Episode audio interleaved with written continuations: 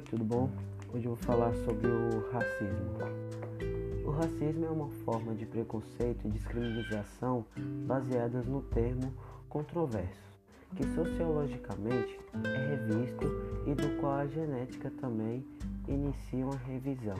A raça, no século XXI, compreendia-se que a cor da pele e a origem geográfica de indivíduos promoviam a diferença de raças misturando-se culturas e aspectos físicos.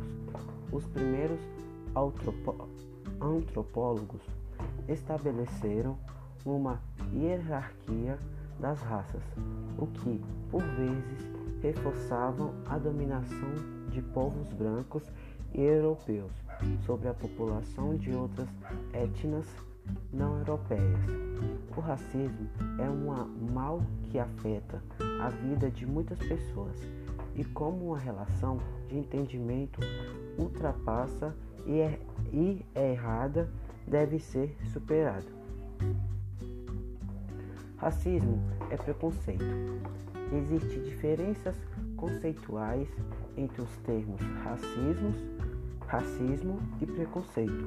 O preconceito, na raiz da palavra, é a formulação de um conceito sobre algo sem antes o conhecer. O preconceito, por exemplo, pode ser julgar que um alimento é ruim por ser aspecto físico, trazendo para as relações sociais o preconceitos consistentes no prejulgamento de algo sem de fato conhecê-lo. Nas relações sociais, o preconceito pode acontecer por conta da sexualidade, prejulgar uma pessoa homossexual, gênero julgar uma mulher como inferior a um homem ou uma pessoa transgênero. Das condições físicas, julgar uma pessoa deficiente ou de baixa estatura, por exemplo, como incapaz, e de raça, cor da pele. O movimento Black Lives Matter surgiu nos Estados Unidos após os atos bárbaros cometidos por policiais brancos contra negros. Tradução: Vidas negras importam.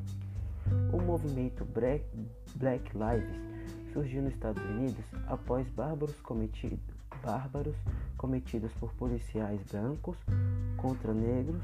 Tradução: Vidas negras importam. Quando o preconceito é motivado pela cor da pele, de uma pessoa, chamado, chamamos, chamamos de racismo. O racismo é, portanto, uma forma de preconceito cruel que ainda atinge uma grande parcela da população mundial. Importa frisas que não existem grandes diferenças genéticas entre pessoas de etnias diferentes e mesmo que essas diferenças existem isso não seria motivos suficientes para justificar o preconceito racial. Nas formas mais agudas, o preconceito racial pode servir de pretexto para motivar agressões físicas ou verbais, além de causar dano moral e até perseguições e prisões injustas de pessoas, principalmente de negros. Obrigado.